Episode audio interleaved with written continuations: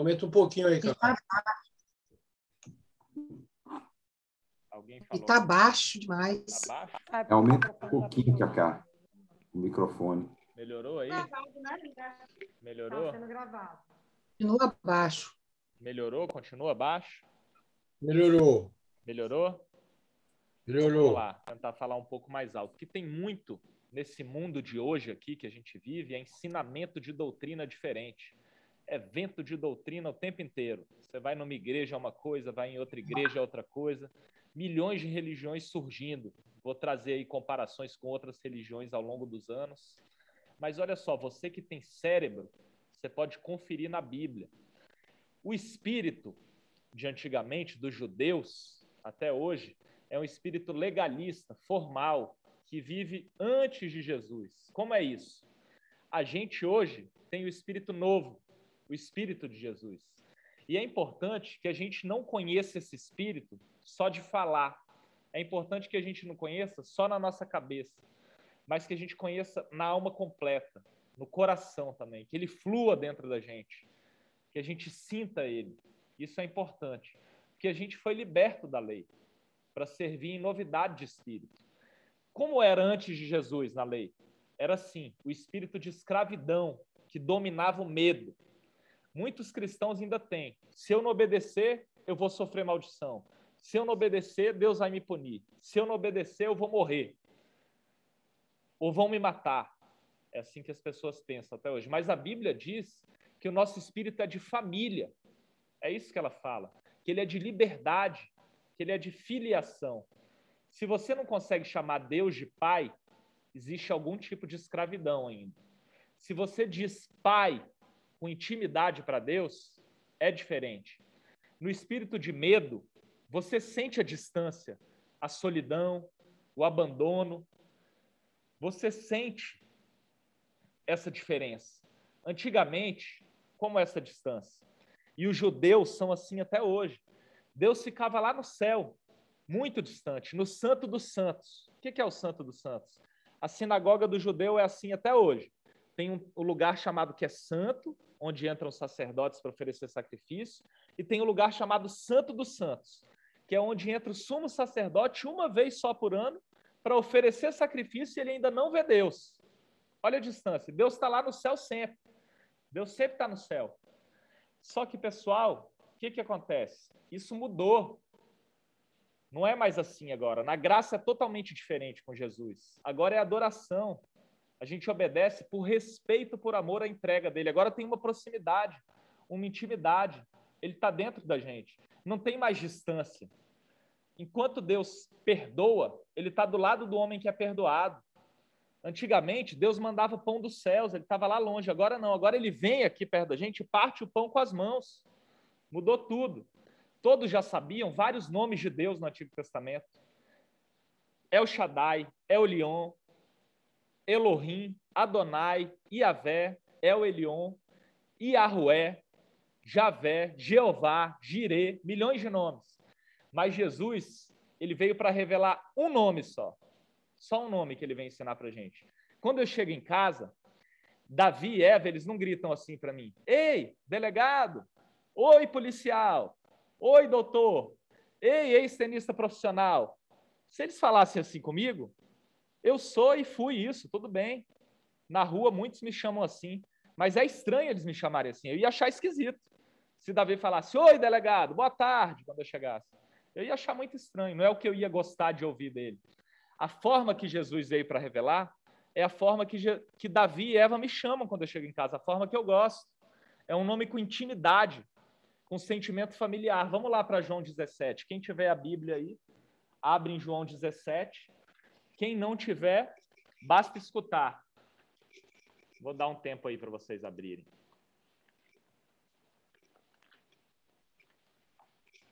A Bíblia de vocês, João 17. Olha só, verso 1. Vamos ver o que, que Jesus veio revelar aqui. A gente vai entender nesse capítulo. Uma das coisas para que Jesus veio nesse mundo, ele veio para muitas coisas. Uma delas foi para esse, para isso aqui, ó, a gente vai ver em João 17. Verso 1. Essas palavras Jesus falou e levantou seus olhos para o céu e disse: Pai.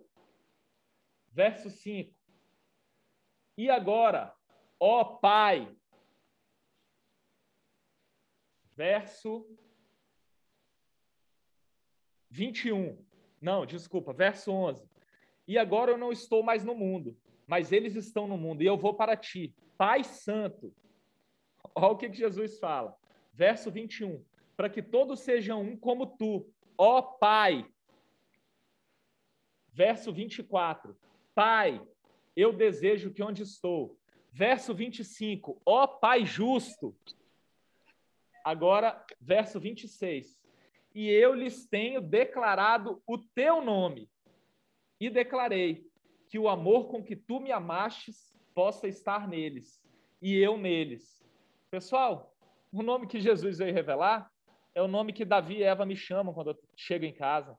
Eva ainda fala, pai, e Davi fala, pai, papai, aba, pai querido, papai. Agora presta atenção, Jesus veio revelar o nome pai. Nesse mundo aqui que a gente está, tem muita orfandade. Então tem a questão da orfandade mundana contra a orfandade espiritual. Para Napoleão Hill, 98% das pessoas desse mundo são alienadas. Muitos se decepcionaram com o pai terreno, e isso contribuiu muito para reprimir o espírito de filiação, mas muitos não sabem disso. Não sabem também o que vocês já sabem, nem entendem o que vocês já entendem, que Deus tenha bondade maior que a dos homens.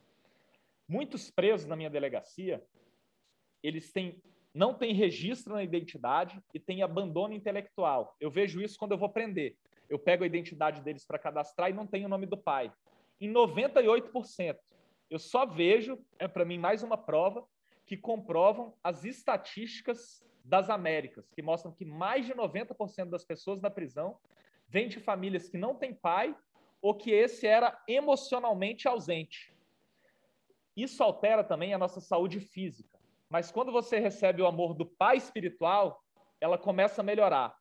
Antes de Jesus fazer o primeiro milagre dele, Deus disse para ele: Você é meu filho amado, em quem eu me comprazo, em quem eu tenho alegria.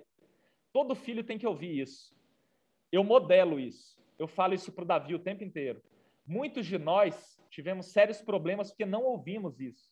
Isso pode causar a mesma debilidade da falta de um pai. Jesus veio nos ensinar a corrigir essas falhas.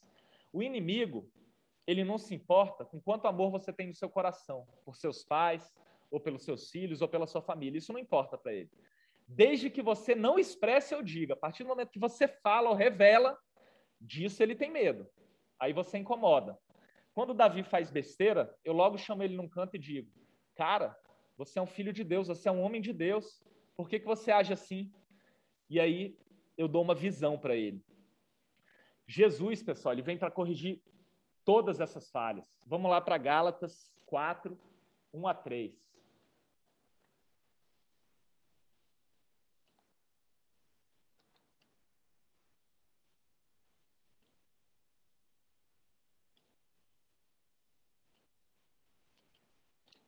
Gálatas 4, 1 a 3.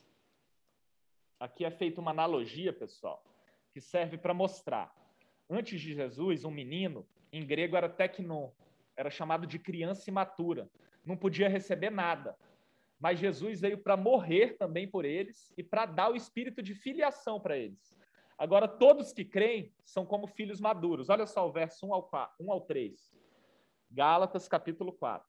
Agora digo que o herdeiro, enquanto criança, em nada difere do servo, ainda que seja senhor de tudo, mas está sob tutores e administradores até o tempo determinado do seu pai.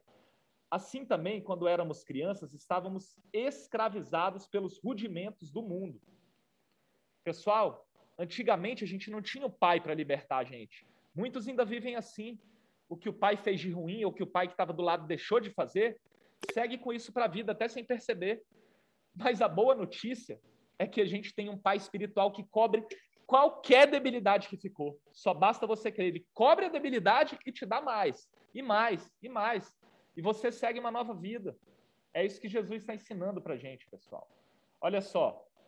que, que acontece nos versos 4 ao 7? A chegada de Jesus, ele anuncia. Mas quando veio a plenitude dos tempos, Deus enviou o seu filho, nascido de mulher, nascido sob a lei, para redimir os que estavam sob a lei, para que recebêssemos a adoção de filhos. E porque vós sois filhos, Deus enviou o Espírito de seu Filho aos vossos corações, que clama, Abba, Pai. Portanto, já não és escravo, mas filho. E se és filho, então és também herdeiro de Deus por meio de Cristo. Agora, com Cristo, você pega toda herança, você recebe tudo. Nós somos filhos amados, a gente não tem mais qualquer debilidade. A orfandade espiritual é só para quem escolher. Se você não quiser ser um órfão espiritual, você crê, você tem o Pai dos Espíritos. Isso é muito lindo, pessoal. Em Mateus, acontece mais ou menos isso aqui. Ó. Jesus fala isso. Se vocês, apesar de serem maus, sabem dar coisas boas para os seus filhos, imagina o Pai Celestial. Nós, todos nós aqui, somos temperamentais, pecadores, nos iramos facilmente, preferiríamos estar doentes no lugar dos nossos filhos.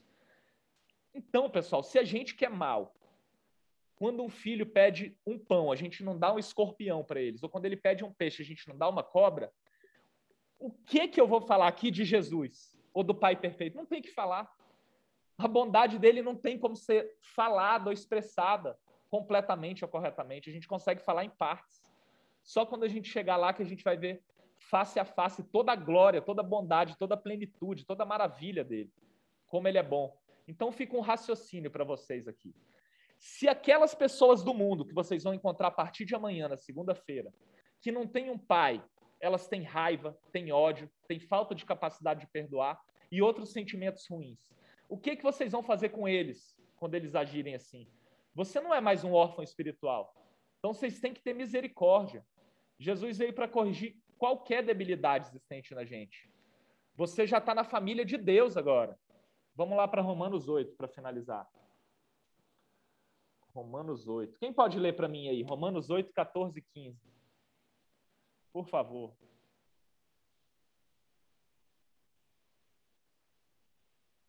Romanos capítulo 8, versos 14 e 15.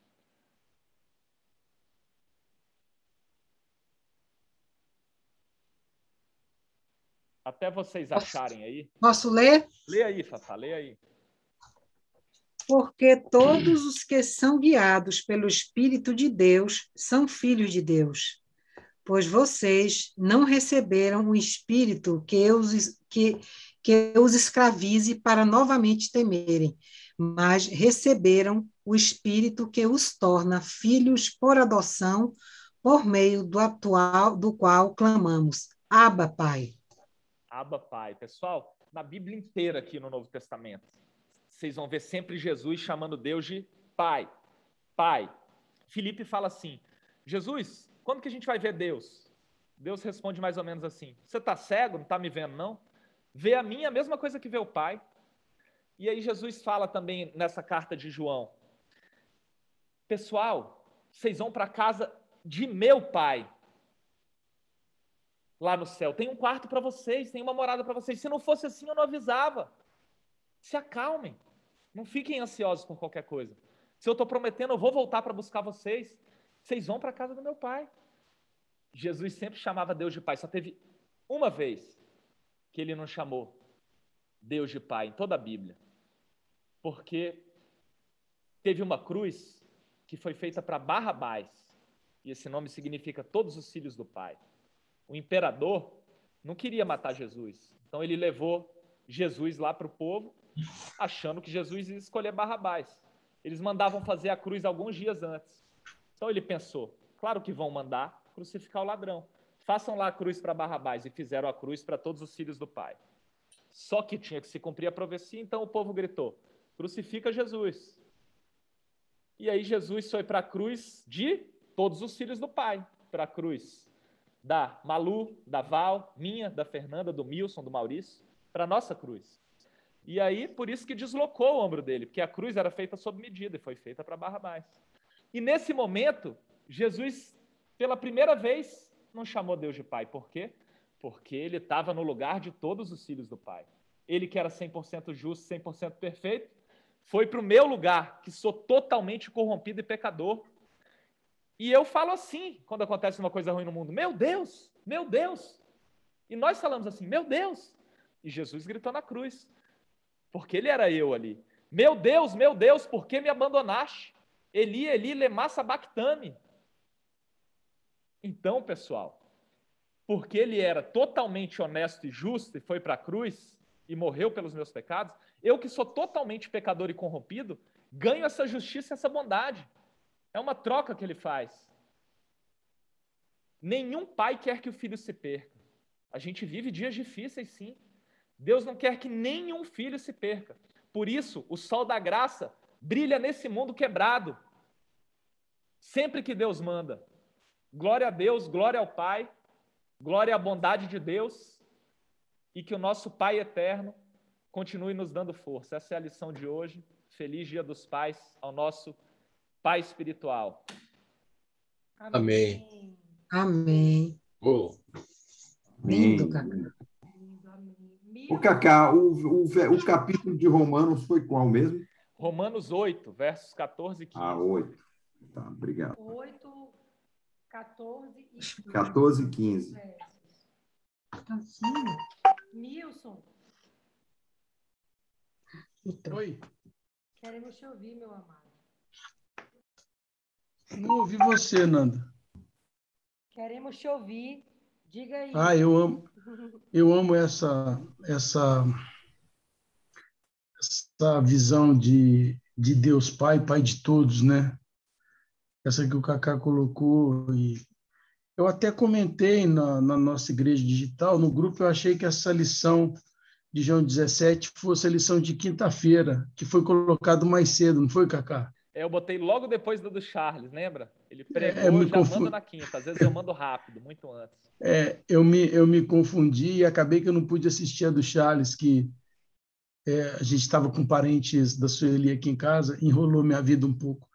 Mas essa questão, é, eu, eu queria que compartilhar com vocês a parte de, da oração sacerdotal e convidá-los a se sentir inserido nela, é, a partir do verso 20, do 20 a 26, né? Qu- quando Jesus, né, roga também por aqueles que virão, né? Então, nós somos aqueles pelos quais Jesus orou há mais de dois mil anos atrás.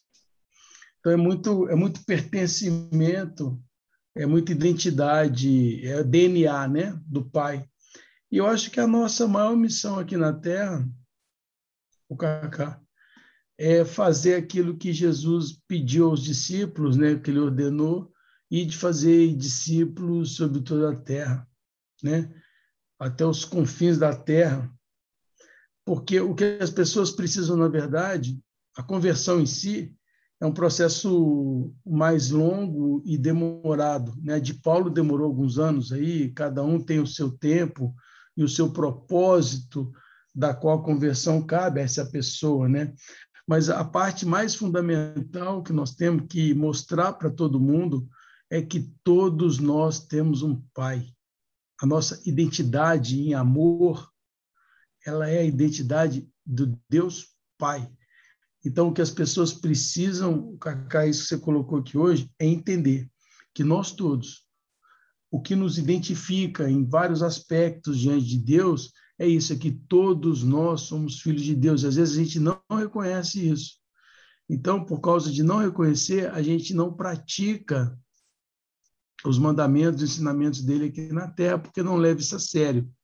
E a gente, como criança, e assim que eu me considero na fé, um eterno, uma eterna criança, a gente, eu lembro que as crianças, quando eu era criança, eu não desobedecia pai e mãe, não, a gente obedecia e às vezes fazia pirraça, né? mas a gente sempre respeitava o que o pai falava para a gente, e é, esse, é isso que a gente precisa mostrar para todo mundo, que o que eles não estão entendendo é que eles têm um pai, um DNA espiritual gravado em cada um de nós, que é o que é do amor de Deus.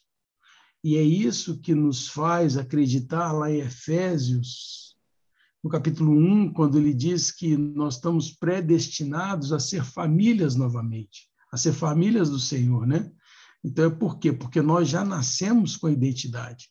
Agora, acontece, igual o Cacá disse aí, que muitos presos, por que não considerar também a gente quando quando está assim perdido na fé, desorientado, e nós nos parecemos às vezes com aquele preso que chega sem identificação de filiação, né? A gente chega sem rumo de pai, né?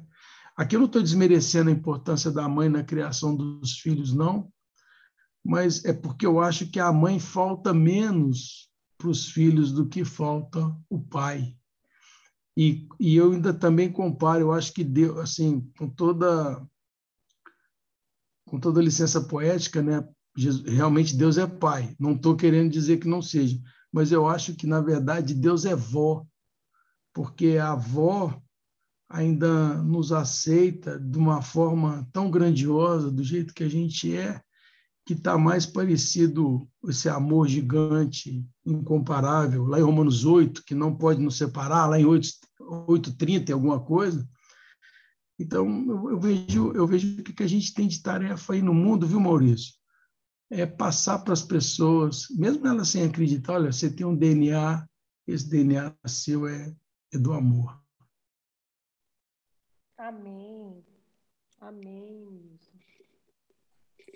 Amém. Lindo, Milson. Muito, muito, muito bonito que você falou. Perfeito. Alguém quer complementar? Saudade do Maurício. Saudade de você também, meu querido. Que tá bom. tudo bem por aí, né? Tudo em paz, graças a Deus, viu? Saudade hum. de vocês dois no GCE. É, verdade, verdade, Cacá. Né? Não podemos mais faltar, não. Milson, você ah, coisa linda e que. Oi, gente. Oi, Fernando. Ah, opa, tem alguém falando. Tá, pode falar. Oi, diga Celina. Aí, Maurício. Diga aí, meu querido. Sim, Oi, então, Milson, você colocou, e Cacá também, uma coisa linda, que é esse, esse, esse sentimento é, de, de filiação, não é? é? Ter Deus como pai, não é? E quando a gente tem Deus como pai, a gente tem também todos os outros como irmão, não é? E quando a gente tem todos os outros como irmão, o nosso olhar, o nosso olhar muda. Porque o nosso olhar passa a, a, a ver o outro com, com esse com esse sentimento de fraternidade, não é? portanto, com esse sentimento de amor, de carinho, de acolhimento, né? De pertencimento a uma família. E aí a gente é, se, vai se transformando, a gente vai, vai amando mais, a gente vai perdoando mais, a gente vai compreendendo mais, não é? a gente vai tolerando mais, suportando mais. Não é?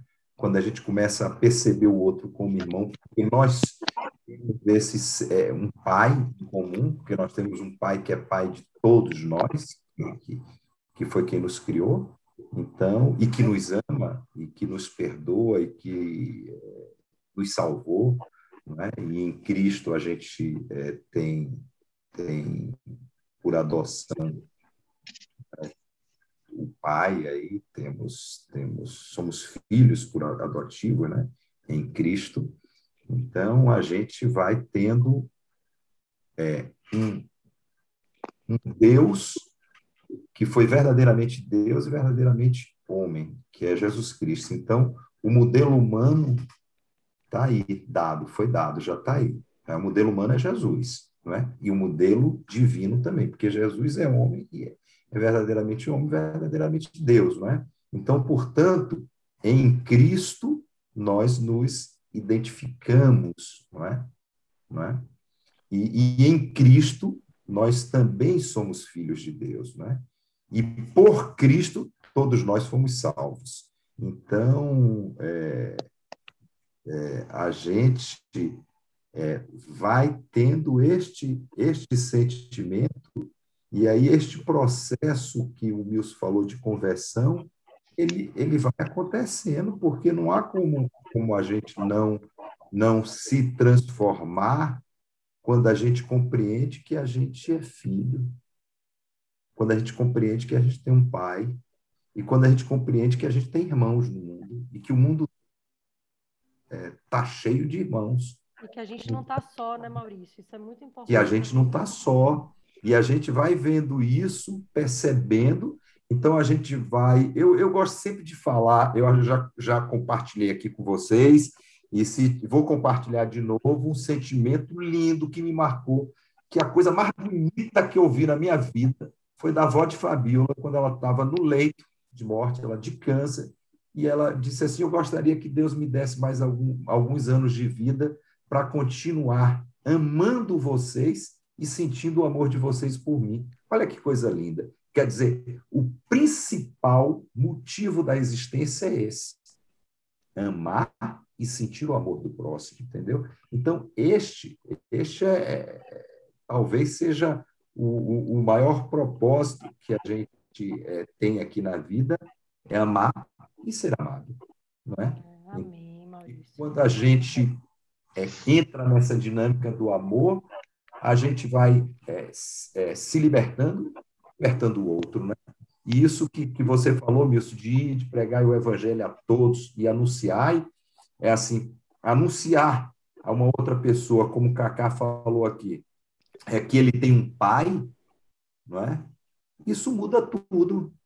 E que ele tem um pai que o ama, um pai celestial, por mais maltratado que ele tenha sido no mundo, por mais judiado que ele tenha sido no mundo, não é? E que esse pai também perdoa não é? e restaura, ele, ele tira aquele peso da, condenação, da culpa, de tudo isso, e tem essa liberdade no amor, essa liberdade em Cristo, essa liberdade, essa salvação, não é? E, e, isso é fantástico, né? Então, Cacá, muito, muito apropriado esse texto que você trouxe. Você, como sempre, traz sempre essa, essa, essa bênção da graça divina, não é? Milson também iluminado colocou muito bem também. Então, é esse sentimento de, de filiação é, é lindo porque a gente começa a ver todo mundo como irmão, né? Verdade. Amém, Amém, Maurício. Diga aí, gente, Celina. Eu, esse, eu, eu, eu amo também, como o Milson disse, esse estudo sobre a paternidade espiritual, porque ele está muito associado, principalmente quando a gente já tem um entendimento sobre a identidade. A nossa identidade, ela só é possível é, ser reconhecida por nós mesmos quando nós temos essa consciência da paternidade espiritual, né? Me lembro que eu acho que no início, bem no iníciozinho aqui da nossa caminhada, nós fizemos um estudo sobre identidade, e não tem como falar de identidade, da nossa verdadeira e real identidade, sem falar da paternidade espiritual. E quando não há essa, o entendimento dessa paternidade ainda, isso não é só questão de entendimento, mas principalmente, como colocou o Cacaí, a aceitação dessa paternidade. E é muito forte isso, é muito real isso, gente, tanto no, neste plano quanto nesse entendimento da paternidade espiritual. Esse dado aí, quando nós fizemos o um curso sobre identidade, esse dado aí de que o Cacá falou do índice das prisões, mas tem um, um dado muito forte que a maioria, e eu, eu posso garantir que isso é verdade, porque isso aconteceu aqui em casa, mas um dos índices mais altos de jovens envolvidos em acidentes de carro, quando faz-se um, um, estudo mais aprofundado do que leva, mesmo que não seja a culpa, né, legal, a responsabilidade. Mas a maioria dos jovens que tem o padrão mental e que atrai acidentes e que, que, que, que se envolvem que se envolvem em um acidente de alguma forma ou como o, o, o ativo ou o passivo, enfim, ele é porque ele tem uma ausência de paternidade em casa. E, e é muito forte isso, eu acredito que vocês que têm aí a, as redes sociais, Instagram, devem ter visto nesse véspera do Dia dos Pais, nessa semana, aquele julgamento daquele jovem que, que matou seu pai, porque é daquela juíza aí daqui da, acho que é a Luciana Faialo, não sei direito o nome dela, que fez aquele documentário que chama Juízo. Se vocês não assistiram, assistam aí na Netflix, que fala sobre só, só julgamentos muito difíceis de serem feitos. E um dos, um dos julgamentos foi ela tendo que dar uma sentença para um rapaz, para um jovem diante dela que tinha assassinado o próprio pai. E aí, acho que Milson viu aí que está com o dedinho levantado, né? É isso? Não, não, é que falta um minuto, você vai cair. Ah, Milson, que bom que você me avisou, porque realmente é. eu, eu passo a, a, vez, eu não quero que caia na minha, não. Não, você pode continuar depois, mas eu não quero perder a sua palavra.